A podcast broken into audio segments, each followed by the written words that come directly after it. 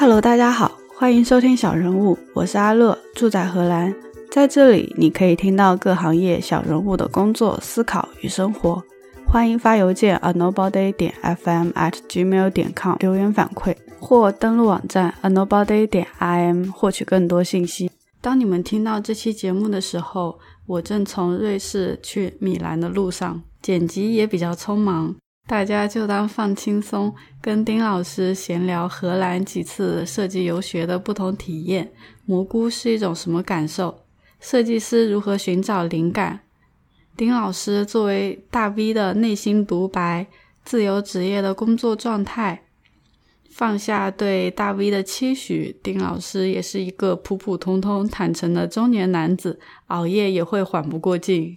Hello，哎，你好，你好。我们上次第一次见面是在阿姆斯特丹嘛，嗯然后那个时候是你第二次来荷兰设计游学。你总共举办过几次设计游学啊？举办过三次吧？对，荷兰两次，新加坡一次。嗯，是的。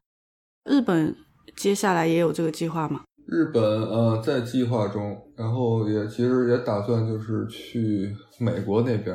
嗯，这个设计游学中有没有比较有趣的见闻？主要就是那边的风景啊，城市的那种建筑啊比较有意思。它其实跟就是欧洲其他城市还不太一样。荷兰和新加坡给你的感觉有什么不一样吗？新加坡太热了，新加坡就是一个很小的城市，城市非常小，然后你大概转两三天，基本上都已经看过了，没有太多的东西。荷兰的话，第一次我们去呃玩的还挺不错，因为是包了个车嘛，然后还有司机，就去了很多不同的城市，鹿特丹、海牙、代尔福特。羊角村啊，埃因霍温，反正这几个城市基基本上都去了。有比较喜欢的地方吗？我觉得海牙挺好的，就是它那个它不有海边嘛，所以说，而且那城市非常干净，非常小，就给人感觉还挺好，就特别洋气的感觉。其实荷兰有很多好的地方，就是明年我其实也打算。呃，再组团去那个飞沫的大会，他每年都有嘛。明年的话，他就是给那个合作伙伴会有一个半价的优惠，等于只需要五百欧元就可以去报名那个参加他那活动。最近也在看一些有什么其他的不同的地方，在那边也有很多没没有玩过的，比如说有一个那叫什么地下。洞穴的那叫什么马斯特里赫特那个地方，嗯，它还有还有那个什么像乌特勒支那个有一个热气球，对，阿姆斯特丹还有就是你可以乘坐直升飞机，就是游览全程的，好多其实好玩的，我们上次都没有玩过。飞马整个行程是怎么样？五百欧，它是包括多少天？然后嗯，三天吧，第一天就是晚有一个晚会。大家就是在一起喝酒啊、聊天那种。第二天就是整个会议全天的，第三天呢就是 workshop 也是全天的，然后最后也有一个那种 close party，也是一个大的聚会。比较好一点就是他给你包括那个早中晚的三餐，其实都给包括了。当然也不是吃的什么好，就是吃那种。那个简餐吧，三明治啊、汉堡，还有酒水什么的，反正也挺有意思的。对，可以看到很多就是当地的、欧洲的，还有硅谷的那些比较知名的设计师，平常只能在推特上看见的，然后每年他们都会过来玩一玩吧。来荷兰就还有蘑菇和大麻的体验啊，对，那个其实是嗯挺有意思的一个项目。是什么感觉？它其实就是比大麻要更强烈一些，然后会让你的整个所有的感官都无限放大，就好像你变成了超级赛亚人的那种感觉。嗯，你的听觉、你的嗅觉都会比以前要灵敏很多，然后你对周围的事事物的感觉能力就特别的强。到了中途，你就会看见一些乱七八糟的东西吧。然后你你盯着一些个花纹啊，或者说嗯那种不规则的物体，它就会自己在动。第一次我们那那那次感觉还挺有意思，就是当时我们在羊角村嘛，嗯。租了一个那种大别墅，上下楼的，嗯。我们就是在一楼那个一个客厅里边，大家坐在一起开了一个 party，、嗯。一边喝酒一边聊天，嗯然后我们就几个人就开始吃，嗯，然后你就你就感觉那什么呢？你坐在那儿，周围的人都变得很诡异，然后当时还有蚊子，就是你你能看到那蚊子从你眼前飞过去，就好像慢动作一样。就是当时水杯还倒了，洒了一点水，但是呢，其实我能感觉到它倒了之前，我就能其实能感觉到这东西要倒了，我到底要不要去去提醒它或者接它一下？然后眼睁睁就看它倒了，你就感觉你的反应会好像啊是所有东西都变慢了那种感觉。哦，好神奇。对，然后就是你坐在旁边的人，他在说话，你就会发现特别诡异。你用余光看的时，感觉我不敢看他，这个人是谁，我都不认识了。然后他他说的到底是什么东西，你就不敢看，就非常诡异。周围那些情况，那整个体验，我靠，这太神奇了。会害怕吗？就是后期会有一些害怕，当时吃的时候体验还是挺爽的，就是让你很啊 enjoy 那种感觉。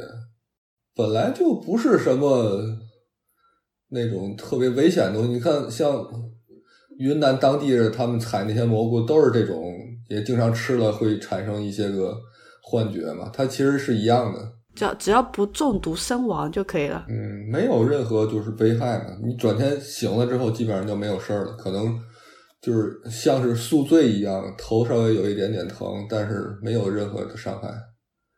哎，所以这个对设计师的一些创作灵感会有一些帮助吗？嗯，我觉得肯定有吧，就是能让你打开一个新的世界。然后我跟那个瑞，就是另外一个设计师，吃完之后就嗯感叹，我就说，嗯原来这些设计师，我靠，以前都是作弊的。他们穿这个之后，我靠，就是看到不一样的世界。啊，而且还只是蘑菇，对吧？对啊，再强烈那种其他的就更不敢想象，也不敢碰。嗯嗯，在这些设计游学中，也会遇到很多国外的设计师。你觉得跟国内设计师的区别是？嗯，国外设计师就是他们从小开放的环境嘛，大家都是都擅长社交嘛，所以说都是非常能聊天啊，大家坐坐在一起就是很自来熟了，认识了就在那儿能聊很久很久。中国的可能就也可能是因为语言的原因就比较的腼腆，对，都自己跟自己玩嘛，而且。国外的设计师可能更全面一些，基本上我看到的都是那种多多少少都都会懂一些代码啊，嗯，都挺全站的那种设计师。嗯，国外设计师他可能更多的会参与产品方面的设计，会想的更多，像前期的那些流程啊，包括就是那些 research 啊，然后。做一些个调研啊等等方面，它其实，呃，这个流程还是挺复杂的，所以说他们可能参与的程度比较高。嗯，国内设计师可能就是偏更像执行方面那种，就是纯做界面设计、做 UI。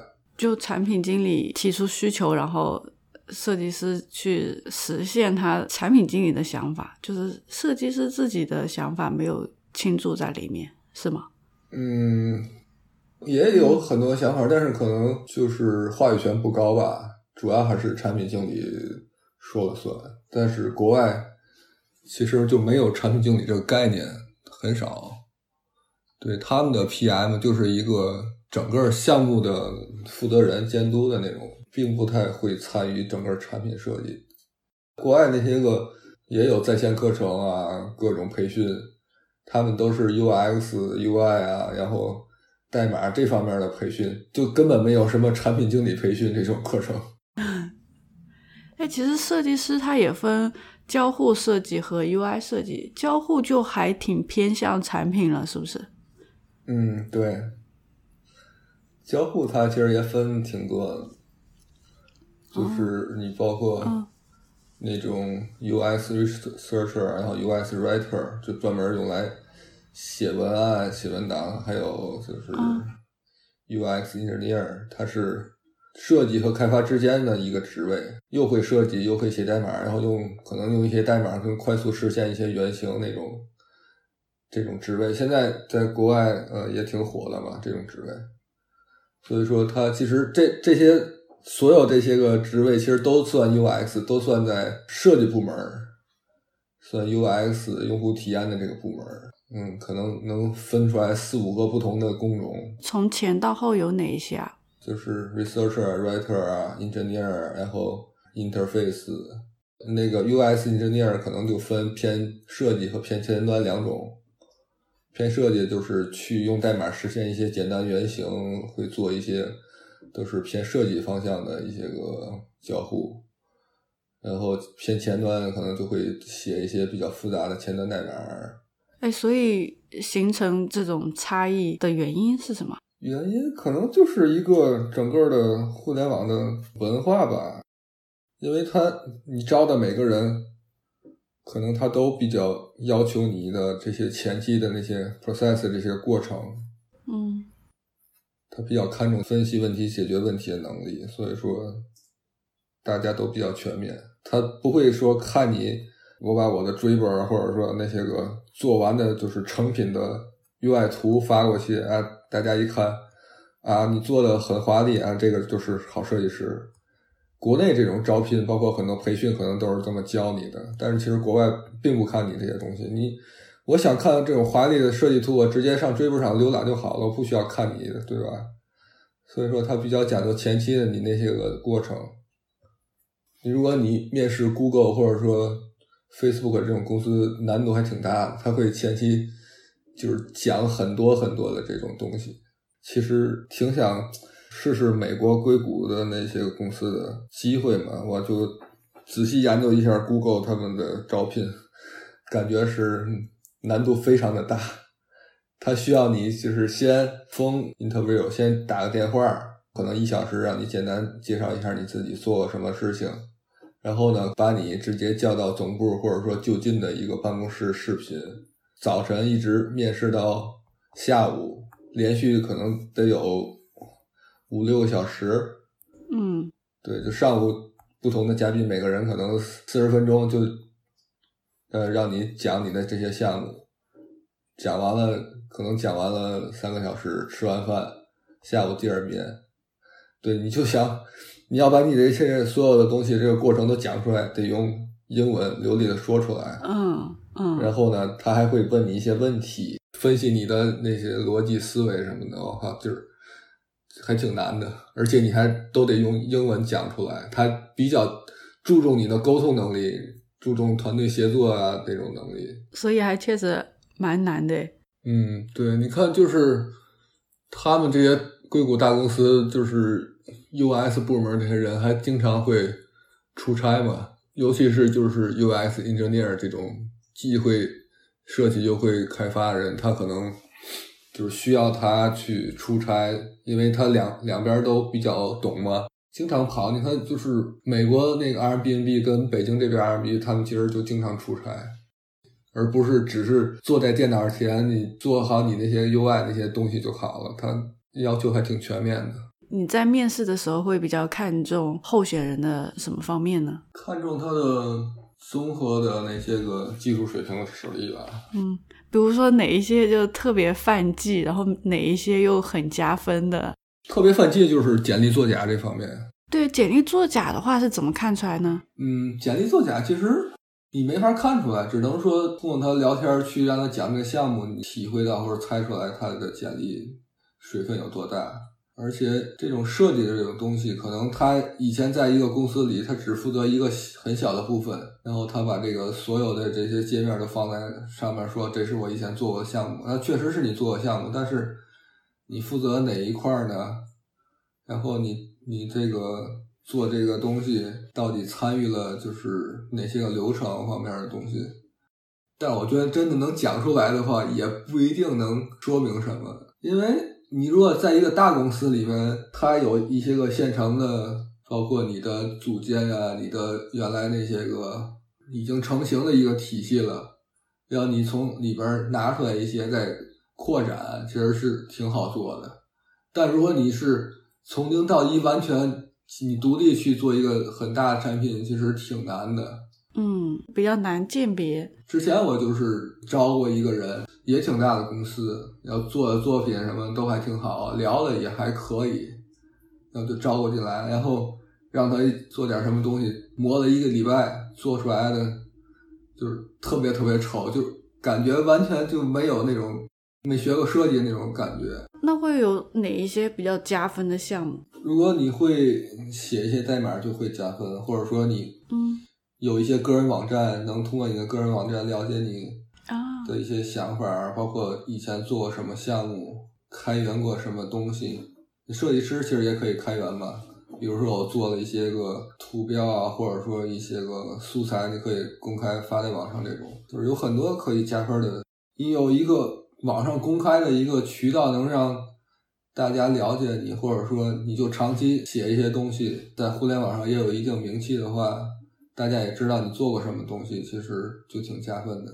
对，就不存在那种特别特别厉害，然后他从来也不发任何东西，大家没有人知道他。其实这种情况是很难发生的。反而是反过来的事情比较有，是吧？对，就是之前前几年有一个非常知名的那个胡吃人，我还面试过他一次。他就是当时投了各家公司的设计师的职位，他都要去面试，在知乎上还写了很多看起来非常高大上的文章，中英文合合在一起写的，一句英文一句中文，但是都写的挺那什么，驴唇不对马嘴的，故意做的逼格特别高。好像还是拿到了腾讯的 offer，然后被人曝光出来了，就一下火了嘛。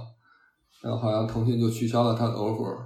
但是我觉得他做这个事情能做到，就是让整个互联网的设计圈都知道，然后包括还能真的拿到腾讯 offer，我觉得也是有一定的本事的。虽然说就是设计方面的能力不行，因为就是很多人看过他的追本嘛，做的就是还挺烂的，但是。确实，这种忽悠能力是非常厉害。互联网也还是要诚实坦诚一点吧，嗯，不然你终归会有露馅的时候。本本来这圈子就很小嘛。哎，丁老师，你现在作为一个大 V，也会有一定的影响力，会给你带来什么好的地方和不好的地方吗？嗯，我其实不是特别喜欢，嗯嗯，大 V 这个大 V 这种称呼，嗯，因为。就是人人都觉得你是大 V，但其实你并不是的话，嗯，然后每天人都叫你丁老板怎么样的，就慢慢就会让你觉得啊，你真的是很厉害，但其实并不是，嗯，对，也只不过是普通人而已吧，嗯，然后你有一个大 V 的光环，其实有时做很多事情并不太好。嗯、你看，你就像互联网有很多，嗯，一些所谓的大 V，嗯，他们。不管做什么，创业也好，做很多事情，其实都不是很成功。嗯，反倒是那些个默默无闻的人呢，做的东西啊，包括创业都非常好。嗯，对，这好像就是一种一种诅咒。有一些那个老一批的那些个大 V，影响力非常大，网上说什么话，包括自己弄的圈子啊，都是有很多很多粉丝。但是做的东西，包括创业，包括。那些其他的东西就没有什么影响力吧，也做的不太好，可能也有创业几次失败的，对吧？反过来你看那些不太知名的人，就完全不是大 V，就包括张一鸣也是之前也是一个屌丝，谁认识他？人家做到那么大，就这些不是大 V 人，反而做的东西非非常好，就还能做大了。对，所以说我不是特别喜欢去当个大 V 这种。所谓的称号就没有太多意义。嗯，可能唯一的好处就是别人想推荐点什么东西，能给你提供一个免费的，让你免费用。比如说别人想推荐一个软件啊，然后他就会给你一个免费的注册码让你用，你帮他宣传一下。嗯，所以作为自由职业者，一天的工作时间安排是怎么样？现在还挺正常的吧，就是早睡早起那种模式，不会太熬夜了。听起来像是有故事。没有，就是你岁数大了再熬夜，感觉浑身就是你要缓好几天才能缓过来，挺难受的。怎么去解决工作效率的问题啊？我觉得还是靠自制力吧，也会用一些项目管理软件，或者说，我个人感觉，如果有一个就比较安静啊，或者说嗯比较好的环境，工作效率就会很高。嗯嗯，我其实并不太喜欢去所谓的咖啡馆，他们都觉得咖啡馆效率高，但是我觉得国内的咖啡馆，你找到一个特别安静、人又少那种地方还挺难的。一般像星巴克或者什么这种地方都还人特别多，找不到座位，无线可能也不是特别好，反而会影响你的效率，嗯对吧？你我就害怕到了每到一个陌生环境，然后 WiFi 不是特别快，你就非常影响你工作嘛。嗯对你就会有很多这些个边际成本去浪费你的时间。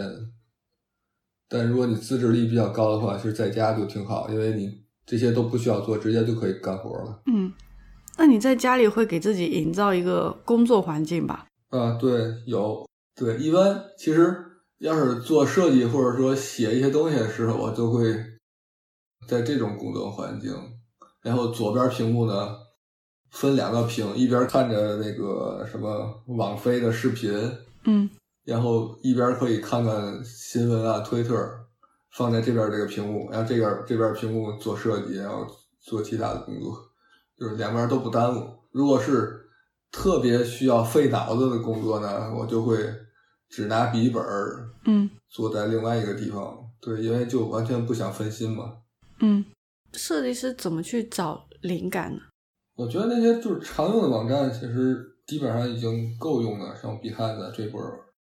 如果说真的去啊找灵感的话，我觉得应该就是多关注一些不同的领域，嗯比如说就是创意编程那些领域啊，创意设计啊，甚至嗯。你去关注一些那种建筑设计啊，哦。就是和本来的哦。你自己那个设计领域不太嗯。相关的东西，其实能给你很多灵感。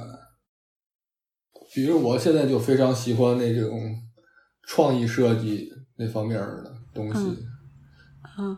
嗯。对他们就是说会用一些个写代码的方式，包括算法，会生成一些好看的图片儿。哦。对，还会有用很多不同的语言去写这种东西，然后做出来那种，就是做出来那种图片非常的科学，因为都是用代码写出来的嘛，哦。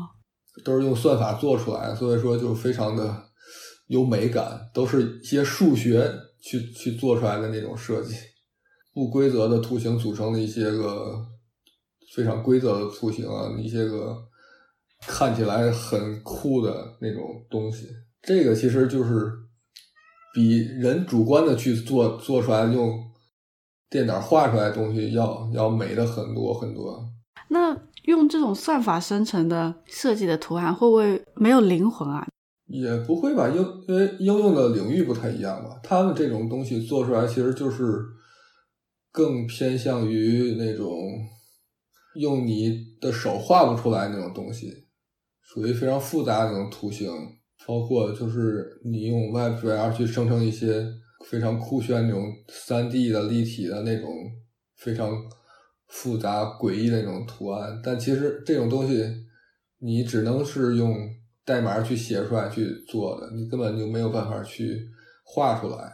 这种东西就是通常用在比如说 MTV 里边会有一些这种，对吧？包括大型活动开幕式、演唱会的开场那种，会放各种非常酷炫那种动效，各种光影啊，各种乱七八糟图形，就是对做成一种视频那种形式去播放。它那种其实都是一种创意编程设计的生成的东西。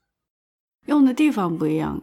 对，因为这种东西要求难度还挺高的，所以说会的人就非常少。就背后是数学知识，然后代码知识，还有吗？就还有你的创意，对，你看它生成的图形一般也是挺好看那种东西，你不能就随便做出来很丑的去给大家展示吧。所以说，它也要求你的审美。嗯，它整整体门槛都挺高的，相对于 UI 设计门槛要高很多很多。这样讲起来，它有点像理性和感性的结合。对，差不多应该是。哎，所以为什么国内现在没有创意编程呢？也有一些，就是非常少。呃，一般这种都是有专门的，可能做其他领域设计的，会有这些个小的工作室会做。互联网这方面可能就比较少吧，因为就不太需要这种东西。大公司里可能也会用这种 WebGL 这种技术去生成一些呃大数据的那些地图啊，那那种立体的那种大数据的，但其他的方面都很少需要用到这种东西。所以说，国内就没有这个大的环境吧，很少很少，而且他们在学校里也不会教你这些东西。但是你去美国那些高等的设计学院，什么都会有这种就创意编程的课。哎，你觉得普通人在日常生活中怎么去接触设计呢？可能你不是设计师的话，他的审美会和设计师，包括互联网上人有很大的区别吧？对，哎，对，那就是你觉得很好看的东西，可能在普通人的人眼里就是完全不好看。